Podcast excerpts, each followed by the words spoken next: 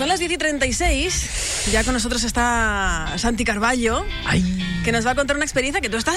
Francho, tú estás emocionado con esto. Sí. Te sí. está picando el gusanillo. Estábamos hablando off the record, que a mí me gusta mucho pegar pateadas por ahí. La tenemos una isla maravillosa para patear. Cierto. Pero es que en la isla vecina, en la, en la Gran Gran Canaria, eh, hay una ruta que yo desconocía. Bueno, pues los secretos. Santi Carballo, buenos días. Hola, buenos días. Buenos días. Bueno, eh, esto de, de- de tener amigos que hacen esta cosa no les da opción tampoco. Dice, ah, que has ido a esto, pues ahora te vienes y lo cuentas. Pero no quiero, que vienes, he Que, dicho. que vienes y ya. No, ha venido voluntariamente. ¿eh? Ha venido, yo no te he Sí. obligado ni nada. No, no, no, para nada. Bueno, y el caso es que ya justo hace un añito, cuando estábamos solo con la emisión online, yo creo que Álvaro Veiga ya trató este tema precisamente con el presidente de la Casa de Galicia de Gran Canaria. Y es que hay como un caminito de Santiago en Gran Canaria, ¿no? En esa isla. ¿Cómo Sí. te enteraste tú de esto, Santi? Bueno, yo me enteré por internet. Yo busqué internet y vi el camino de Santiago. Como a mí me gustan hacer pateadas también, pues estuve buscando información y ahí me fui.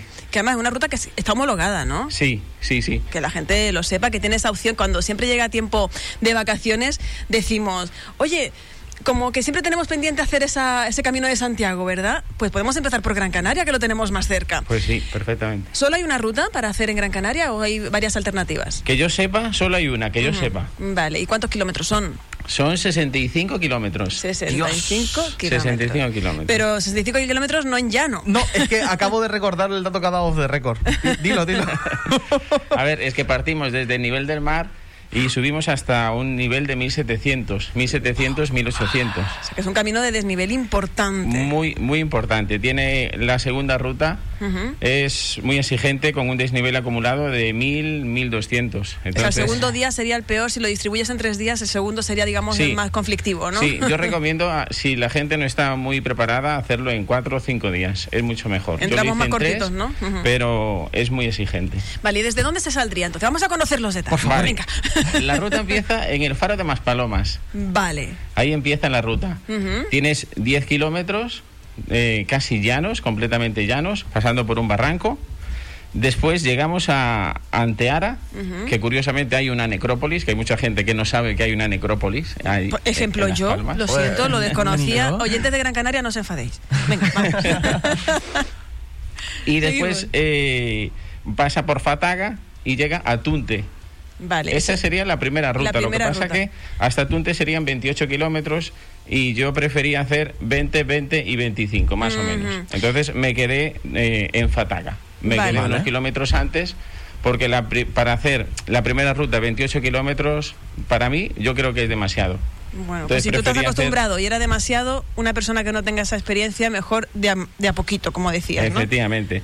Después pasa, yo después hice de Tunte a Cruz de Tejeda, que fueron 22 kilómetros también, es la más exigente, evidentemente. Y después de Cruz de Tejeda pasa a, hacia Galdar, hacia el pueblo de Galdar, que esa sí es mucho más fácil. Es casi todo bajada y, y bueno, y se lleva mucho mejor, la verdad. Y también son 20 kilómetros, 20, 22 kilómetros. Vale, sí, yo, yo necesitaría cuatro o cinco días seguro. Yo lo reconozco, pero a mí me gusta ir a mi ritmo, que es a lo mejor esa es el, el inconveniente de cuando vas con alguien, ¿no? Que tenéis que llevar un ritmo más o menos en común, así Sí. que igual a lo mejor hacerlo solo no es una mala opción para que tú vayas a tu a tu ritmo y no medio morirte en el intento. Sí. Vamos a hablar de los detalles que lo rodean, porque claro, sabemos que existe este camino, que es joven realmente, un caminito joven, eh, y que es una muy buena opción para empezarlo para hacer luego un camino mayor, porque yo creo que si haces ese es para hacer luego uno mayor. Tú lo has hecho al revés, tú ya has hecho el grande grande y ya luego has hecho, has Sí. hecho este. Eh, señalización de los caminos. Yo, por ejemplo, que tengo un sentido de la orientación bastante dudoso. Eh, ¿Los caminos están bien señalizados tipo el camino de Santiago mm, ya conocido? Bueno, eh, bajo mi experiencia, que yo ya he hecho varios caminos de Santiago, eh, deja mucho que desear, porque hay muchos cruces que no están señalizados.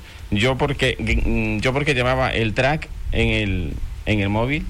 Que es el y- camino, digamos, ¿no? El caminito a seguir es el... Efectivamente, yo recomiendo que la gente se lleve el móvil o se lleve un GPS, porque hay muchos cruces que o no están señalizados o incluso hay alguno que te indica una cruz, o sea, una señal hacia la derecha y otra hacia la izquierda. Uf. Y, Entonces- y suerte. Entonces es como, bueno, pues yo sí tengo el track, yo me fío por el track, ¿no? Pero sí, hay algunos cruces que, que que son no están bien complicadillos. Y luego el tema de que, claro, al ser un camino tan joven, supongo que el tema de albergues y tal también será un poco complicado, ¿no? Sí, era lo que compartía con otros peregrinos que me encontré allí y decían lo mismo, o sea, no hay un sitio para dormir mm, eh, económico.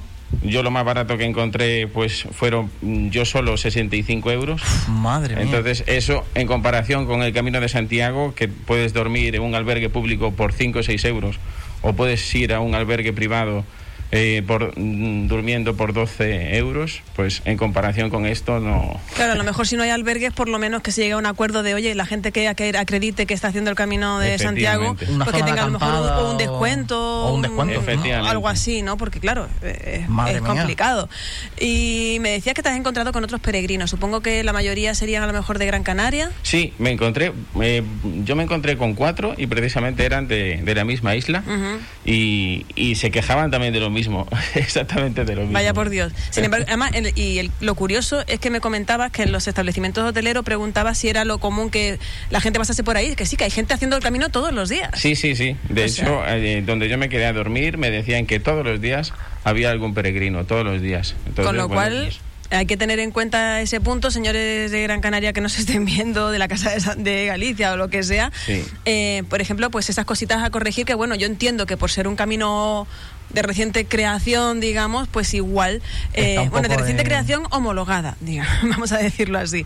Pues entonces hay cositas que, que perfeccionar, señalización importantísima y alojamiento importantísimo, que ya lo que uno quiere es descansar, pero descansar, que además justo un peregrino solo va a dormir y a refrescarse. Y. Es que no va a hacer vida en, en ese establecimiento, con lo cual, si se consiguen unos mejores precios y se quiere que vaya gente de otras islas, pues creo que serían puntos a tener en cuenta. Es que yo creo que ahora habrá gente escuchando diciendo que hay un camino de Santiago en Gran Canaria. Y, y yo no sabía eso. Y yo no sabía esto, porque los de Gran Canaria a lo mejor sí han, han hecho más publicidad, pero ¿y si la gente de aquí quiere ir? Que es que sí, es un muy buen comienzo para hacer entrenamiento de ese, de ese camino de Santiago. Sí. Francho yo sé que ya lo va a hacer, porque ya Francho sí- tiene la mochila preparada. Yo sí, yo, yo lo, lo voy a hacer. De hecho, el Camino de Santiago es una de, de mis rutas pendientes. Mm. Además, quiero salir desde Francia. Mi idea es salir desde Francia y hacer el mes, mes y medio entero eh, dando la pateada hasta la misma eh, Santiago, hasta el mismo Santiago. Pero bueno, oye, para abrir boca, Hombre. ir a Gran Canaria, que lo tenemos a 20 minutos en avión, y hacer esos 65 kilómetros de, de, de eso, de, de- de irle cogiendo gustillo a, a Santiago, yo lo veo, ¿eh? Yo lo veo. Además hay que, por ejemplo, para darle ideas a la gente, mm, Santi, tú viajaste el mismo día que empezaste, me refiero, no viajaste Sí. el día antes como para prepararte, sino No. que tú llegaste allí al aeropuerto, cogiste guagua y vamos que nos vamos. Sí, efectivamente.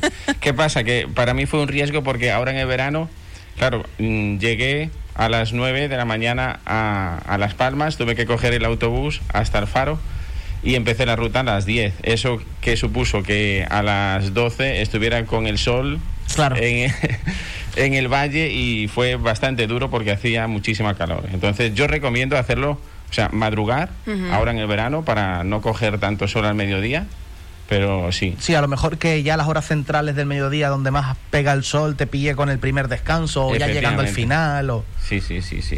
Eh, eh, yo recomiendo madrugar, empezar la ruta a las 6 de la mañana, 6 o 7 de la mañana, con un frontal, que aún es de noche, pero eh, después lo vas a agradecer un montón porque al mediodía ya estarás en el sitio donde te vas a quedar a dormir, descansas y se lleva... La, la planificación es muy importante y sobre todo para este tipo de rutas y más en verano precisamente por lo que estás comentando.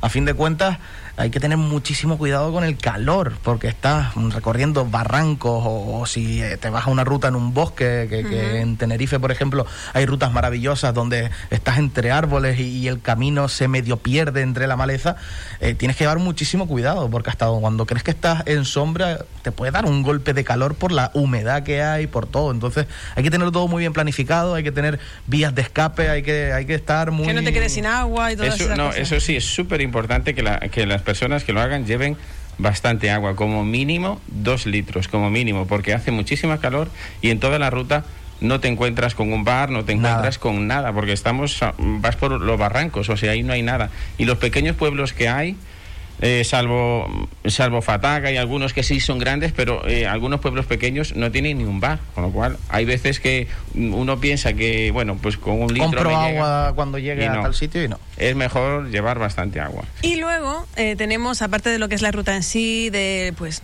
o el sacrificio o el esfuerzo que te pueda costar, el encontrarse siempre con uno mismo, que siempre cuando uno va caminando va uno dentro de sí pensando y, o- y, y disfrutando de la naturaleza. En este caso, sobre todo a la gente que vamos de fuera o no conocemos bien la isla de Gran Canaria, conocemos a lo mejor Las Palmas y demás, pero este camino te permite conocer como más el interior de la isla Sí. y esos paisajes, ¿qué tal? Cuéntanos cómo ha sido ese descubrimiento. Bueno, precioso. Yo no conocía Las Palmas, había ido pero a hacer recados, pero no Mm. la conocía así.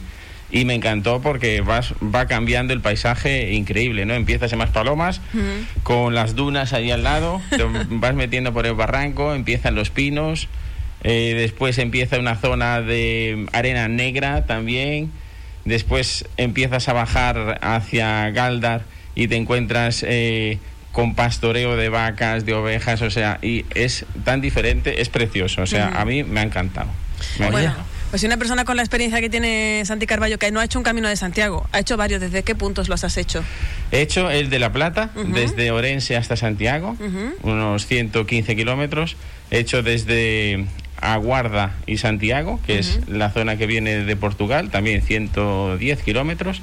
Y después hice el de Santiago hasta Finisterre, que también son unos ciento y pico. Nada más. Ahí. Unos 400 kilómetros ahí entre pico paros. Bueno, pues una, si una persona de esta experiencia, que ya lo ha hecho más de una vez y nos habla de, también de este camino de Gran Canaria, de este camino a Santiago de Gran Canaria, pues yo creo que nos, nos lo deberíamos de plantear para aquellos como Franchu, que como lo tiene de tarea pendiente, empezar por este, Sí. que lo tenemos más cerca. Sí, sí, sí, sí, Y que lo- está homologado y nos vale. Voy a ir para abrir boca y ya después al grande, pero, pero teniéndolo aquí al lado no, no se puede dejar escapar la oportunidad. Y exactamente, si nos están escuchando por Gran Canaria y demás, o si los oyentes tienen alguna duda, nos pueden eh, preguntar, ya que tenemos a Santi aquí. Pero bueno, si pueden ir corrigiendo cositas tipo señalización, tipo alojamiento, albergues y demás, pues oye, Pues sí. estaría de más. Pues Vale, sí. Ahí lo dejamos. Porque esto, la idea de esto era dar a conocer el Camino de Santiago a quien no lo conociera, el Camino de Santiago de Gran Canaria. Exactamente. Y también ver pues esas carencias que puede tener pues por la eh, poquito tiempo que lleva a lo mejor en ese pleno desarrollo de Camino de Santiago como tal. Así que yo creo que la función está. Está hecha. Agradecer a, a Santi Carballo que lo haya compartido con nosotros. A vosotros, Muchísimas muchísimas gracias. gracias. Y si haces alguna otra especial así, tú cuéntanos lo que nosotros te traemos por aquí. Perfecto, muchas gracias. Muchísimas gracias. Continuamos.